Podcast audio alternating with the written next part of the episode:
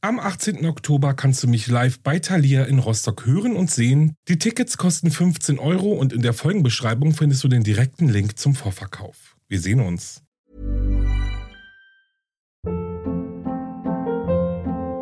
Hold up. What was that? Boring. No flavor. That was as bad as those leftovers you ate all week. Kiki Palmer here, and it's time to say hello to something fresh and guilt-free. Hello Fresh. Jazz up dinner with pecan-crusted chicken or garlic butter shrimp scampi. Now that's music to my mouth. Hello Fresh. Let's get this dinner party started. Discover all the delicious possibilities at hellofresh.com. Hey, it's Ryan Reynolds, and I'm here with Keith, co star of my upcoming film, If, only in theaters, May 17th. Do you want to tell people the big news? All right, I'll do it. Sign up now and you'll get unlimited for $15 a month in six months of Paramount Plus Essential Plan on us. Mintmobile.com slash switch. Upfront payment of $45 equivalent to $15 per month. Unlimited over 40 gigabytes per month. Face lower speeds. Videos at 480p. Active Mint customers by 531.24 get six months of Paramount Plus Essential Plan. Auto renews after six months. Offer ends May 31st, 2024. Separate Paramount Plus registration required. Terms and conditions apply if rated PG.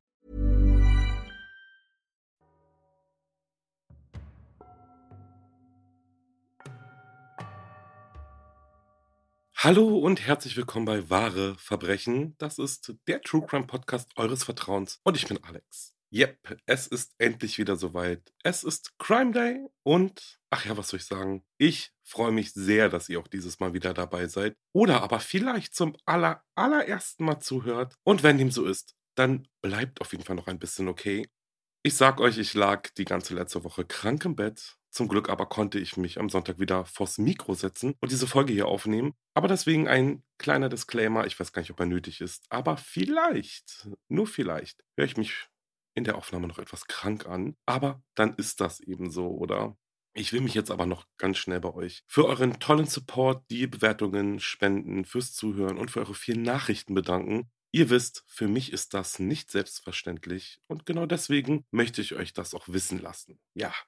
So, kommen wir aber mal zum heutigen Fall, denn in diesem geht es um einen Mord, der eine ganze Stadt in Atem gehalten hat. Was allerdings nicht besonders schwer war, denn in Granite lebten zum Zeitpunkt des Mordes gerade einmal nur 14 Menschen. Hört sich ein bisschen an wie eine Geisterstadt, oder? Aber keine Angst, hier geht es nicht um Paranormales oder so. Hier geht es um einen halbtückischen Mord. Dort oben, auf dem Hügel. Gut, und dann würde ich sagen, jetzt gibt es noch einen kurzen Werbespot auf die Ohren. Ich freue mich über den Support in dieser Folge. Ja, und dann geht's auch schon los. Bis gleich.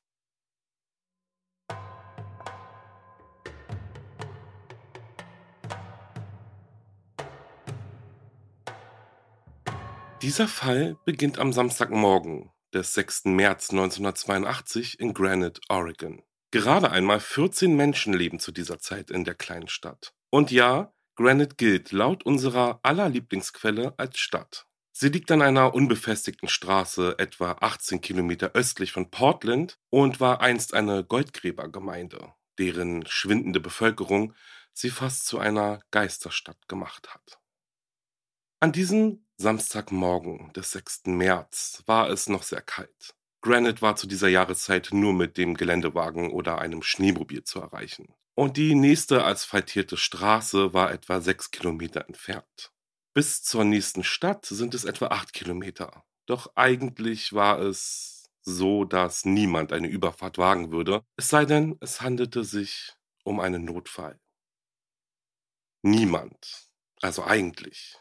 Doch Ausnahmen bestätigen die Regel, sagt man doch, oder? Niemand würde sich auf den beschwerlichen Weg machen und sich in die Gefahr begeben, mit dem Auto auf den spiegelglatten Straßen wegzurutschen und im schlimmsten Fall einen Unfall zu bauen. Ja, niemand. Außer ein Mann. Und sein Name war Edward Bud Morrow.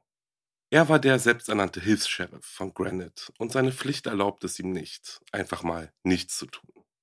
An diesem schicksalhaften Samstag schaffte Bud es aber nicht auf die gefrorenen Straßen von Granite, denn an diesem Samstag wurde er brutal ermordet, kaltblütig, in seinem eigenen Haus, niedergeschossen.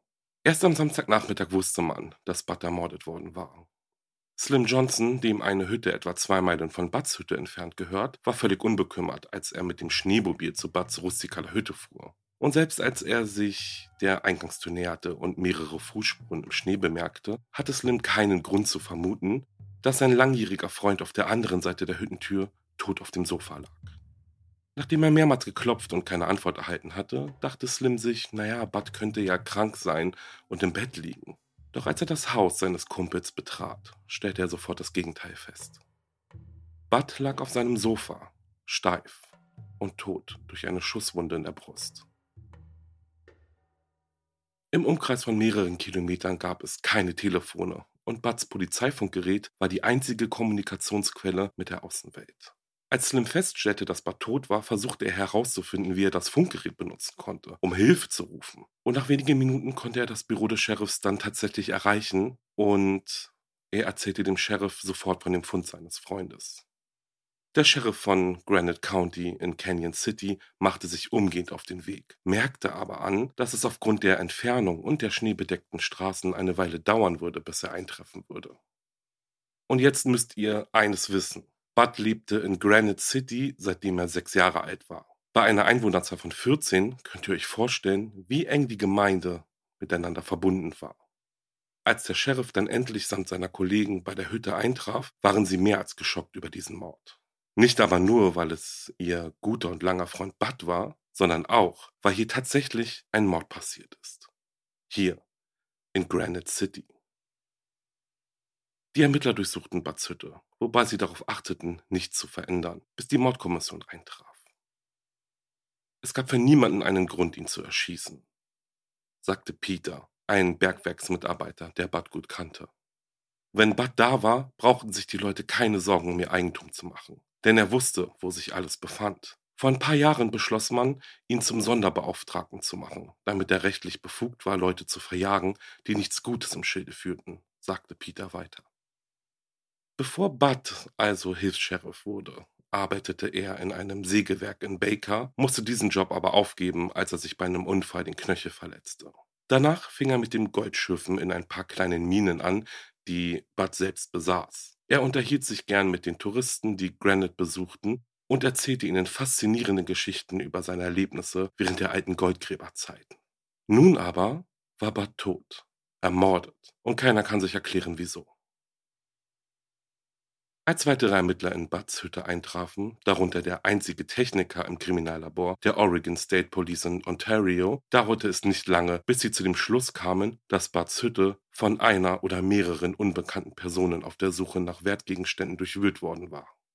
Oder vielleicht wollte der Täter oder wollten die Täter die Polizei genau das Glauben machen, in der Hoffnung, sie würden sich auf Einbruch und Raub als Motiv für Buds Tod konzentrieren. Jedoch war es zu diesem Zeitpunkt der Ermittlungen noch nicht so weit, um über Motive zu theorisieren. Auch wenn die Ermittler aufgrund der Informationen, die sie von den Einwohnern von Granite erhalten hatten, einige Ideen zu Buds Tod hatten. Die Ermittler stellten fest, dass der Geruch von Schießpulver in der Hütte immer noch vorhanden war, auch wenn nur sehr schwach. Aber der Geruch war immer noch stark genug, um sie zu der Vermutung zu veranlassen, dass mehr als nur ein Schuss abgefeuert worden war. Und aus dieser Vermutung wurde schnell Gewissheit, als sie eine Kugel vom Kaliber 45 entdeckten, die in einer der Wände der Hütte steckte. Die Ermittler waren sich nicht sicher, ob es sich um dieselbe Kugel handelte, die auch Bud getötet hatte, aber sie vermuteten es erst einmal sehr stark. Aber es gab auch noch andere Möglichkeiten, die untersucht werden mussten, bevor man voreilige Schlüsse ziehen konnte. Dazu gehörte die Möglichkeit, dass in Buds Hütte ein Schusswechsel stattgefunden haben könnte, bevor er tödlich erschossen wurde. Eine Theorie, die sich schnell festigte, nachdem die Polizisten ein Farbfoto von Bud mit einem Einschussloch fanden. Die Ermittler fragten sich natürlich, ob das Foto versehentlich angeschossen war oder aus purer Absicht. Nach einer gründlichen Untersuchung des Inneren der Hütte entdeckten die Ermittler auch ein weiteres Einschussloch in der Wand nahe der Decke, nach sorgfältiger Untersuchung wurde festgestellt, dass das Geschoss nicht in der Wand stecken geblieben war, sondern durch die Holzwand nach außen gedrungen war. Die Ermittler konnten feststellen, dass das Einschussloch von einem Geschoss des Kalibers 308 stammte, das mit einem Hochleistungsgewehr abgefeuert worden war. In dieser Annahme dann zeichnete der Labortechniker zunächst die Flugbahn des Geschosses mit einer Schnur nach. Nachdem er dann die wahrscheinlichste Flugbahn ermittelt hatte, kehrte er mit einem Lasergerät für die richtige Abmessung zurück. In der Zwischenzeit während die Ermittler weitere Beweise in der Hütte sammelten, wurde James Hobart hinzugezogen, um die Autopsie an Bud Morrows Leiche durchzuführen. Laut dem Pathologen ergab die Autopsie, dass die Kugel, die Bud tötete, unterhalb seines linken Arms in seinen Körper eindrang, beide Lungenflügel durchdrang, durch die rechte Brustseite austrat und den rechten Arm vollständig durchschlug, bevor sie die Wand der Hütte traf und nach außen drang. Die Wunden stimmten mit denen überein, die durch ein Hochleistungsgewehr verursacht wurden, sagte er den Ermittlern. Nachdem dann der Techniker die Flugbahn des tödlichen Geschosses ermittelt hatte, wurde das Gebiet, in dem es hätte landen müssen, von zahlreichen Männern abgesucht, um die tödliche Kugel zu finden. Irgendwann aber gaben sie auf und kehrten mit leeren Händen zum Büro des Sheriffs zurück. Und wow, hier ist schon ziemlich viel passiert gerade. Also es gibt zwei Kugeln in Buds Hütte. Die eine ist ja an der Wand stecken geblieben, die eine ist durch die Wand oder durch die Deckenwand durchgedrungen. Und diese Kugel, die durch die Deckenwand durchgedrungen ist, soll vorher auch durch Buds Körper gedrungen sein. Ich kenne mich jetzt mit Waffen nicht aus, aber ja, kann man sich natürlich vorstellen. Und es deutet natürlich dadurch auch viel darauf hin, dass es mehrere Täter gibt oder gab. Denn ja, zwei Geschosse in der kurzen Zeit vielleicht auch, man weiß ja jetzt auch nicht, wie lange die Täter in der Hütte waren, aber ja, die Vermutung verdichtet sich dahingehend auf jeden Fall. Aber hören wir mal, wie es weitergeht. Denn am nächsten Tag wandte sich der Sheriff an die Presse, um die neuesten Ermittlungserfolge öffentlich zu präsentieren. Die Einzelheiten des Beweismaterials wurden in zwei Teilen an die Presse weitergegeben, die einem der bemerkenswertesten Mordfälle in der Geschichte des Staates eine interessante neue Wendung gaben. Zunächst erhöhten die Ermittler, dass sie mehrere Fuß- oder Schuhabdrücke im Schnee gefunden hatten, von denen mehrere von dem Haus gegenüber von Bads Hütte stammten. Und dort lebten zwei Frauen, eine Mutter und ihre Tochter, die nächsten Nachbarn von Bud. Adeline Holloman war 64 Jahre alt und ihre Tochter Nora 40. Sie lebten schon seit vielen Jahren in Granite, zurückgezogen in ihrer Hütte und waren in der Vergangenheit in mehrere hitzige Streitigkeiten oder Auseinandersetzungen mit Bud verwickelt gewesen. Streitigkeiten, die man vielleicht besser als ja, Nachbarschaftsstreitereien bezeichnen könnte. Aber war diese Fehde zwischen den beiden Parteien ernst genug, um diese beiden Frauen dazu zu bringen, Bud tot sehen zu wollen? Wenn ja, was waren die Gründe für die schweren Auseinandersetzungen zwischen Bud und den beiden Frauen? Die Ermittler wussten, dass diese und viele andere Fragen beantwortet werden mussten, wenn sie den Fall lösen wollten. Und sie wussten auch, dass in einer Gemeinde wie Granite jeder jeden kennt. Und sie gingen davon aus, dass es nur eine einzige Person brauchen würde, die bereit war, oben auf dem Hügel über die Situation zu sprechen, um ihn in die richtige Richtung zu weisen. Doch was denkt ihr? Meint ihr, die Ermittler sind auf der richtigen Spur? Ich würde mal sagen, wir gucken uns an, wer den Ermittlern denn mehr über die Streitereien der beiden Parteien erzählen konnte. Die Ermittler fanden natürlich mehr als nur eine Person, die bereit war zu reden, was sicherlich mehr war, als sie erwartet hatten und was uns zur zweiten Pressemitteilung bringt, in der die bisher enthaltenen Beweise beschrieben werden. Das Granite County Sheriff's Department teilte den Reportern mit, dass sie mehrere Zeugen ausfindig gemacht haben, die ihnen sagten, dass die Ermordung von Bud Morrow in einer Bar in Sumter besprochen wurde, drei Tage bevor der 53-Jährige erschossen wurde.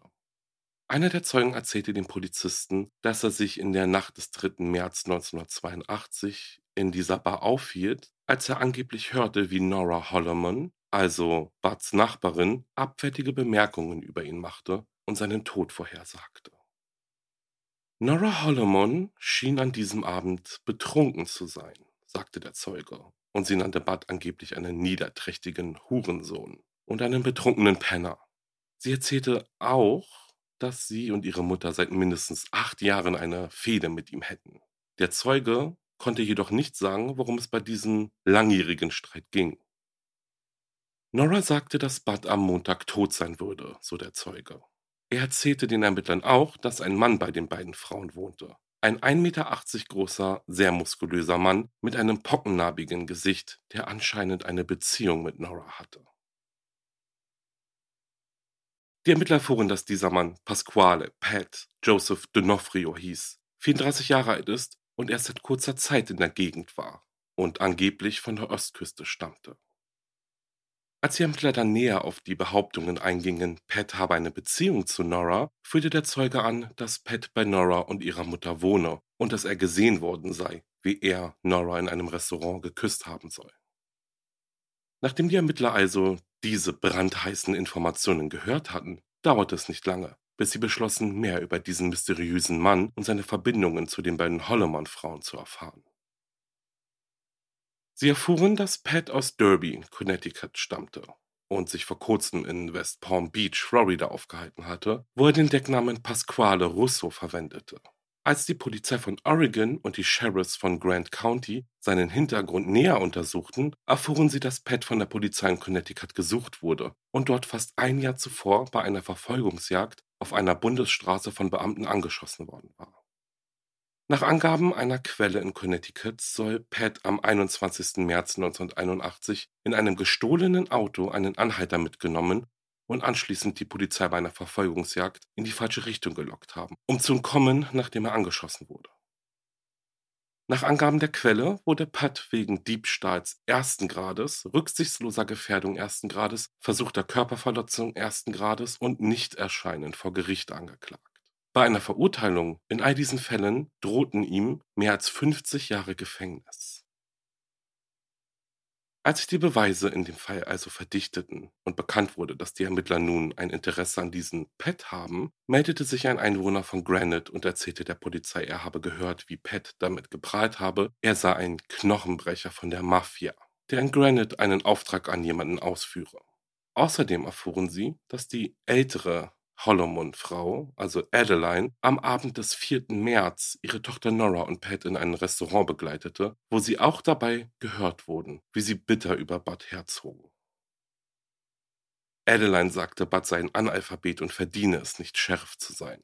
Nora hat ihr zugestimmt. Und nach all dem was er von den Einheimischen in Granite und dem nahegelegenen Sumter gehört hatte, ganz zu schweigen von den ausstehenden Haftbefehlen gegen Pat in Connecticut, wurde der oberste stellvertretende Sheriff von Grant County, Dave Friedenberg, zum Holloman-Haus geschickt, um die Verhaftungen vorzunehmen.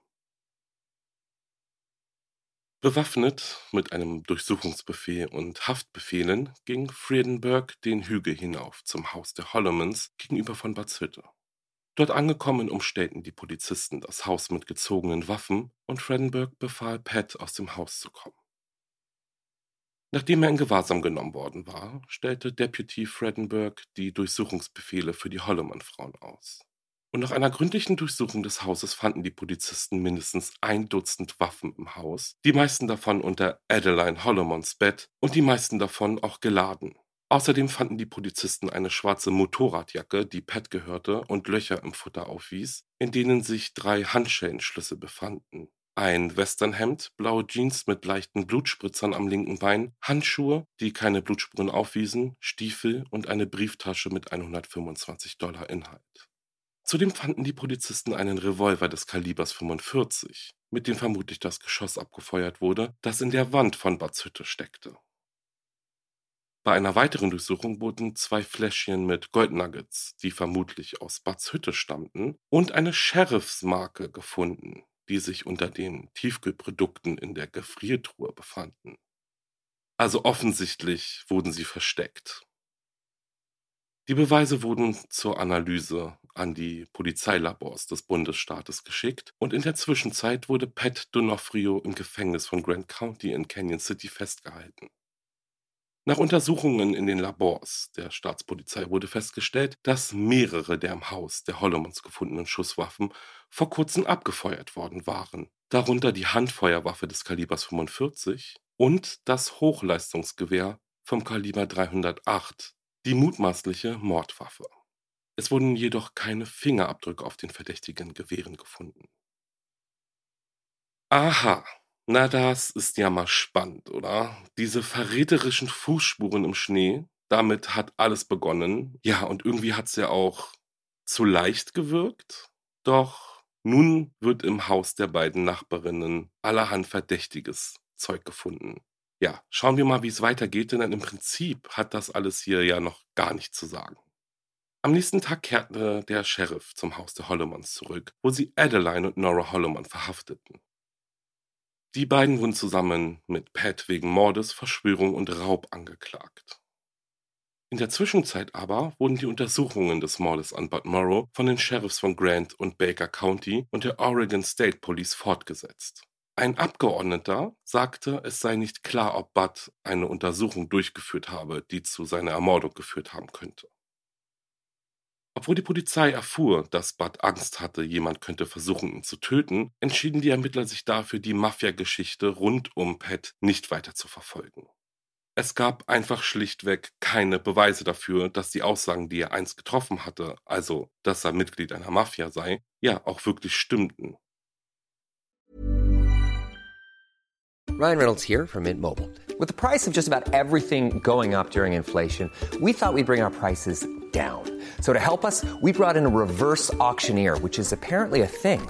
Mint Mobile unlimited premium wireless. Ready to get 30, 30, bit to get 30, bit to get 20, 20, 20, bit to get 20, 20, bit to get 15, 15, 15, 15 just 15 bucks a month. So, Give it a try at mintmobile.com slash switch. $45 up front for three months plus taxes and fees. Promo rate for new customers for limited time. Unlimited more than 40 gigabytes per month. Slows. Full terms at mintmobile.com. Eine den Ermittlungen nahestehende Quelle bestätigte, dass Bud vor seinem Tod gegenüber mehreren Personen erwähnt hatte, dass er Probleme mit anderen Bewohnern der Gegend hatte und befürchtete, dass jemand versuchen würde, ihn zu töten. Die Quelle berichtete, dass Bewohner von Granite und Sumter sagten, zwischen Bud und den Holloman-Frauen habe sich eine große Verbitterheit entwickelt, die angeblich darauf zurückzuführen sei, dass Bud die Frauen bei mehreren Gelegenheiten zurechtgewiesen habe, weil sie Anwohner und Besucher bedroht haben.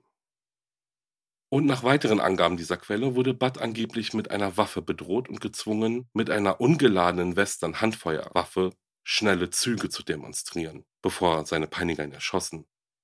Jetzt ist aber trotzdem auch die Frage, wer ist diese Quelle? Also es ist ja nie bekannt geworden. Und wieso hat die Quelle so interessante Informationen, die aus erster Hand stammen? Das haben sich natürlich auch die Ermittler gefragt. Ja, aber wie viel da wirklich rausgekommen ist, ich denke, das war wieder so ein Ding, man hat die Hollomann-Frauen in einer Bar belauscht und wahrscheinlich haben sie dann drüber gesprochen. Also, wenn sie es tatsächlich auch waren. Und wenn diese Aussagen dieser Quelle überhaupt stimmen.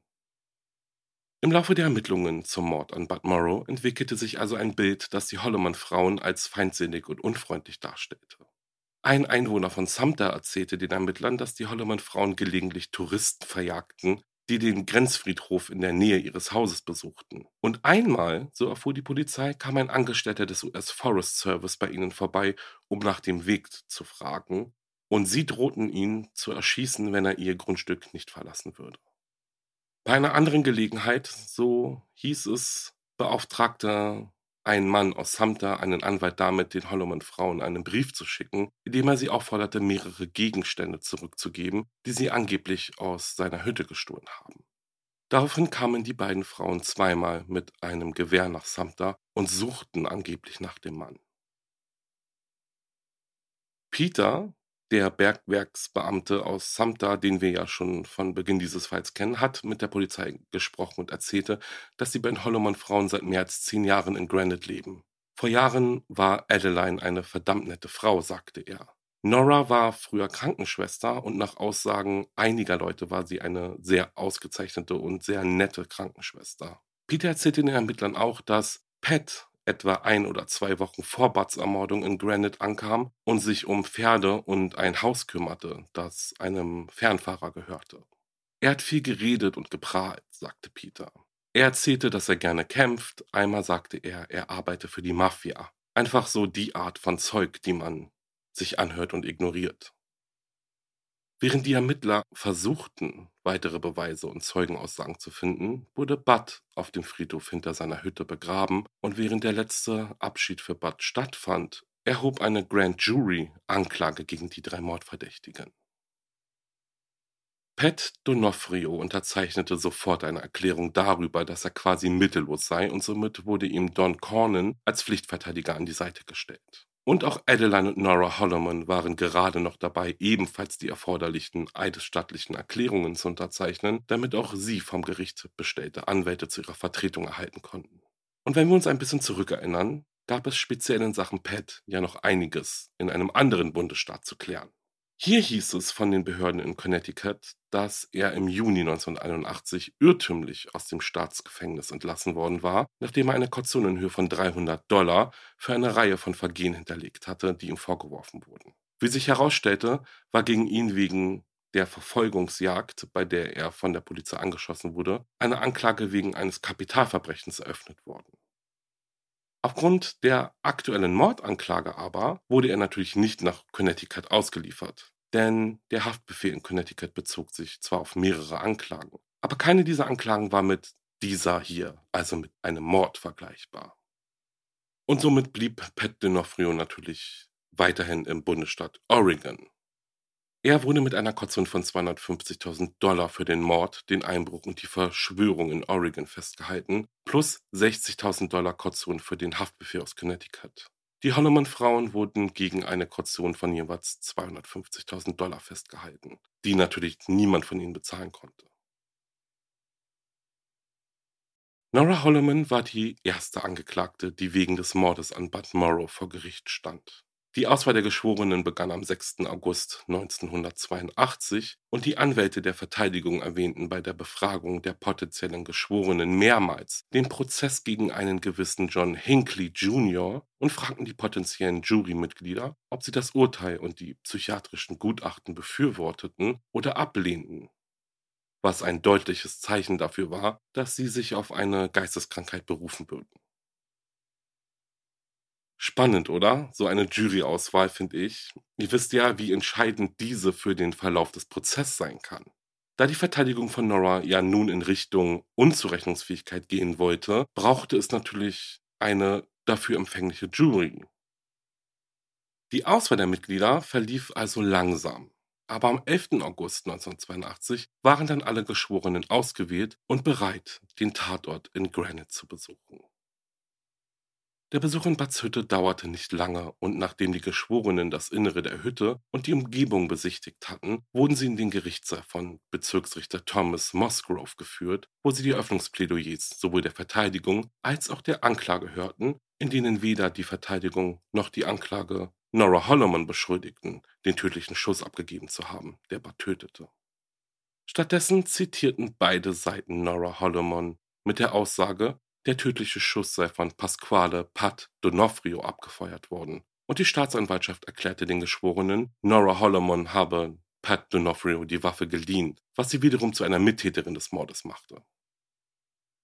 Die Verteidigung gegenargumentierte, indem sie die Geschworenen darauf hinwies, dass beide Holloman-Frauen aus Angst vor Donofrio eingeschüchtert waren, als sie ihm die Waffen aushändigten. Die Staatsanwaltschaft sagte, er sagte den Frauen, dass er von der Mafia sei, dass er gekommen sei, um einen Job zu erledigen, dass Bud im Weg sei, dass Bud gehen müsse. Doch, dass die Beziehung zwischen den Holloman-Frauen und Pat nicht von Angst geprägt war. Sie teilten den Geschworenen mit, dass sie Zeugenaussagen hören würden, wonach Nora Hollomans Beziehung zu Pat D'Onofrio nicht von Angst geprägt war, sondern vielmehr von Zuneigung. Man sah sie Händchen haltend, lachend, lächelnd, eine gute Zeit habend. Vor Bud Morrows Tod übten sie gemeinsam den Umgang mit Schusswaffen. Und es werden Zeugenaussagen, die angeblich Gespräche zwischen den Hollomans und Donofrio gehört haben, in denen es hieß, dass Bud gehen muss. Im Gefängnis, so sagte der Staatsanwalt vor den Geschworenen, wurde Nora Holloman gehört, wie sie sagte, es tut mir nicht leid, dass Bud tot ist. Er hat es verdient zu sterben. Sie beschrieb sehr detailliert bestimmte Ereignisse, die zu Buds Tod führten, und auch erzählte sie, dass Pat einen Schuss in die Wand abfeuerte, um Bud zu erschrecken, und das Opfer dann zwang, mit seinen eigenen ungeladenen Revolver eben dieses schnelle Zielen zu üben. Ja, wie in so einem Western. Doch war es wirklich so, wie es die Staatsanwaltschaft auslegt. Aufgrund von Hörensagen oder war es doch eine der beiden Holloman-Frauen, die in Wirklichkeit den Abzug betätigt hat? Wenn Pet Donofrio den Abzug drückte, was war dann aber eigentlich sein Motiv? Was hatte er gegen Bud? Zumal er erst seit kurzer Zeit in Granite war. Und sollte er von der Mafia sein, also sollte diese Geschichte stimmen, wieso sollte Bud so eine wichtige Person gewesen sein, die man ausschalten muss? Oder dass die Mafia eben Interesse an ihm hat? Diese und viele andere Fragen waren es, über die die neun Frauen und drei Männer der Jury während ihrer Beratung nachdenken und dann entscheiden mussten, ob die Holloman-Verteidigung lediglich versuchte, die Schuld auf eine andere Person zu schieben. Die Verteidigung zeichnete vor den Geschworenen ein ganz anderes Bild seiner Mandantin, als die Staatsanwaltschaft es tat, was natürlich jetzt keine große Überraschung ist. Sie sagte, Nora Holloman habe Angst vor Pat Donofrio gehabt, einem selbsternannten Knochenbrecher, der ihr gegenüber damit geprahlt habe, 30 Menschen umgebracht zu haben und auch sie und ihre Mutter bedroht habe. Auch hieß es von Seiten der Verteidigung, die Beziehung zu Pat sei nur vorgespielt gewesen, um ihr eigenes Leben zu schützen. Nora Holloman hatte niemanden, an den sie sich in ihrer Angst vor Donofrio wenden konnte. Es hieß auch, dass sie und ihre Mutter sich gegenseitig mit ihrem Misstrauen gegenüber anderen Menschen beide in ein gemeinsames Paranoia-Syndrom hineinzogen und daran litten, als Donofrio nach Granite kam. Pat Donofrio ist 1,80 groß, wiegt 110 Kilo, muskulös und ist sehr einschüchternd. Er soll zu den beiden Frauen gesagt haben, ich habe jetzt einen Vertrag mit euch und an diesen müsst ihr euch halten. Im Verlaufe des Prozesses wurden Zeugen gehört, die den Polizisten zuvor von den belastenden Gesprächen zwischen den Holloman-Frauen und Pat berichtet hatten, ebenso wie Aussagen von wissenschaftlichen Zeugen wie Dr. James Hobart, der ja die Autopsie durchgeführt hatte. Trotz der Proteste der Verteidigung wurden Farbfotografien der Wunden, die Bud erlitten hatte, als Beweismittel zugelassen und den Geschworenen gezeigt, was mehrere Mitglieder sehr schockierte. Also die Aufnahmen. Bud Morrow lebte Wahrscheinlich noch zwei oder drei Minuten, nachdem er erschossen worden war, sagte Hobart den fassungslosen Geschworenen. Nach fast drei Wochen Zeugenaussagen in einem der dramatischsten Prozesse, die es in dieser Region bis dato je gegeben hatte, wurde Nora Holloman des schweren Mordes, der Verschwörung zum schweren Mord und des Einbruchdiebstahls ersten Grades für schuldig befunden. Am 27. Januar 1983 wurde Pasquale Pat Donofrio vom Vorwurf des Mordes freigesprochen, aber des Einbruchdiebstahls ersten Grades in zwei Fällen für schuldig befunden. Donofrio wurde nach dem Gesetz für gefährliche Straftäter des Bundesstaates zu einer Haftstrafe von 10 bis 30 Jahren verurteilt. Aber nochmal, er wurde von der Tatsache des Mordes freigesprochen. Das heißt, die Geschworenen haben sich dafür entschieden, dass er nicht derjenige war, der Bud Morris erschossen hat. Nach dem vom Richter Musgrove verhängten Urteil, ja, muss er eben dann bis zu 30 Jahre ins Staatsgefängnis. Außerdem wird er an Connecticut ausgeliefert oder wurde an Connecticut ausgeliefert, wo er sich den dort gegen ihn anhängigen Anklagen wegen verschiedener Straftaten auch stellen musste. Nora Holloman, die erste der drei Angeklagten, die vor Gericht gestellt und verurteilt wurde, wurde wegen ihrer Beteiligung an der Ermordung von Bud Morrow zu lebenslanger Haft plus 20 Jahren verurteilt. Ihre Mutter Adeline Holloman wurde in das Oregon State Hospital eingewiesen, um sich einer psychiatrischen Beurteilung zu unterziehen, da die Psychiater Dr. Norman Janser und Dr. Paul Metzger sie als paranoid und psychotisch eingestuft hatten und sie aufgrund ihres geistigen Zustands nicht in der Lage gewesen wäre, ihre eigene Verteidigung zu unterstützen und eben dann an einem Prozess teilzunehmen. Später aber wurde festgestellt, dass Adeline Holloman aus psychologischer Sicht sehr wohl in der Lage war, bei ihrer eigenen Verteidigung mitzuwirken. Am 22. Oktober 1986 wurde sie dann von den Geschworenen des Mordes für schuldig befunden, aber von mehreren anderen Anklagepunkten, darunter eben schwerer Mord und die Verschwörung zum Mord freigesprochen. Am 29. Dezember 1986 wurde sie ebenfalls zu einer lebenslangen Haft verurteilt.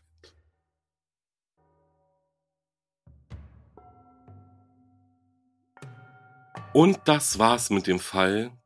Ja, wo fange ich an?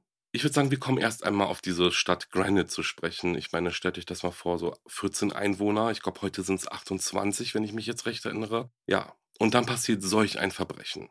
Ich denke, wir alle können uns vorstellen, was dann los war, oder? Trotz dessen, dass ich es wirklich versucht habe, habe ich leider nicht mehr über das Motiv des Mordes erfahren, außer eben diesen Nachbarschaftsstreit zwischen Bud und den Holloman-Frauen natürlich. Aber irgendwie bin ich in diese Richtung so ein bisschen unzufrieden, wenn man das so sagen darf. Ja.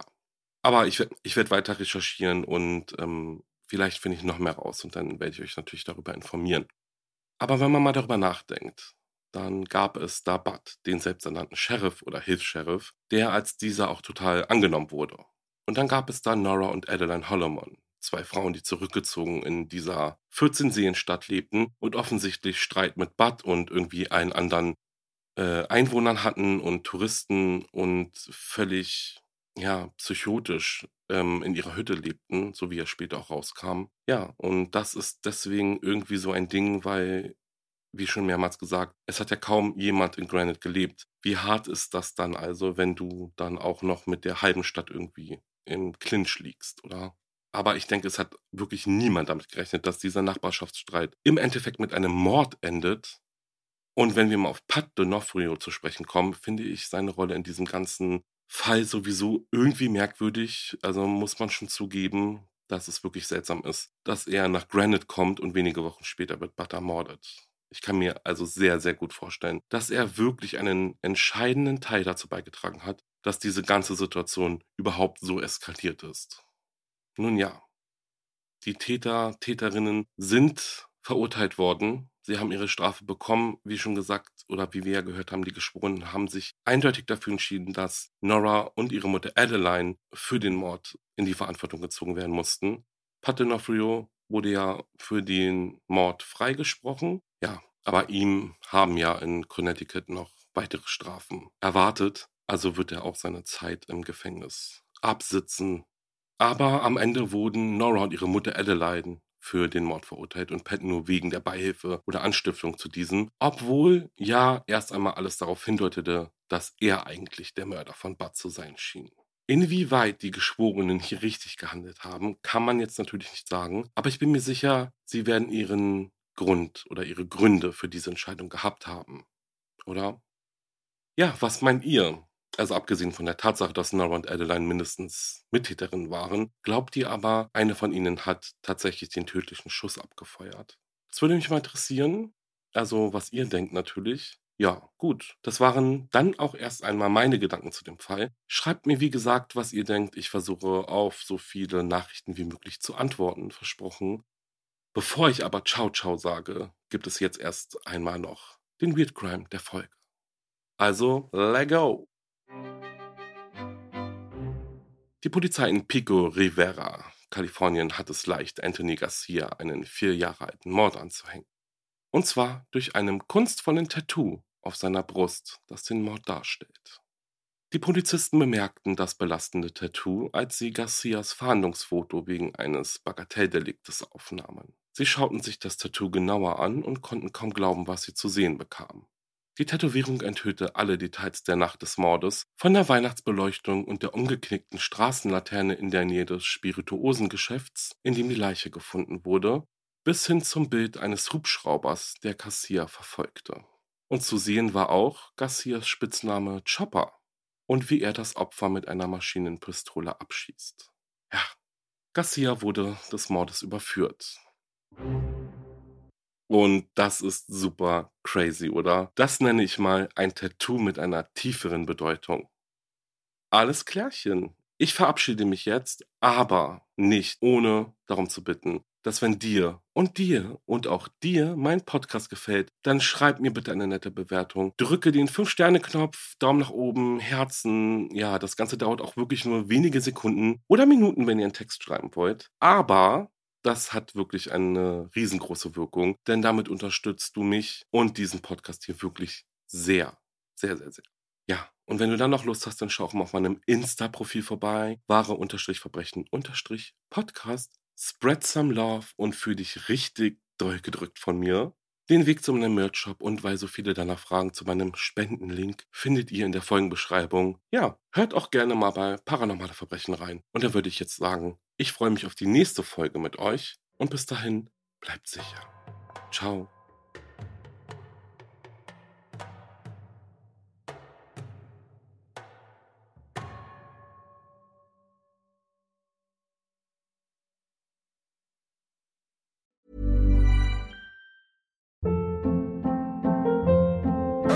Hold up. What was that? Boring. No flavor. That was as bad as those leftovers you ate all week. Kiki Palmer here, and it's time to say hello to something fresh and guilt-free. Hello Fresh. Jazz up dinner with pecan-crusted chicken or garlic butter shrimp scampi. Now that's music to my mouth. Hello Fresh. Let's get this dinner party started. Discover all the delicious possibilities at hellofresh.com. Höre jetzt die vierte und alle anderen Staffeln meines True Crime Podcasts Steig nicht ein, exklusiv auf Podimo. Alle Infos findest du in der Folgenbeschreibung.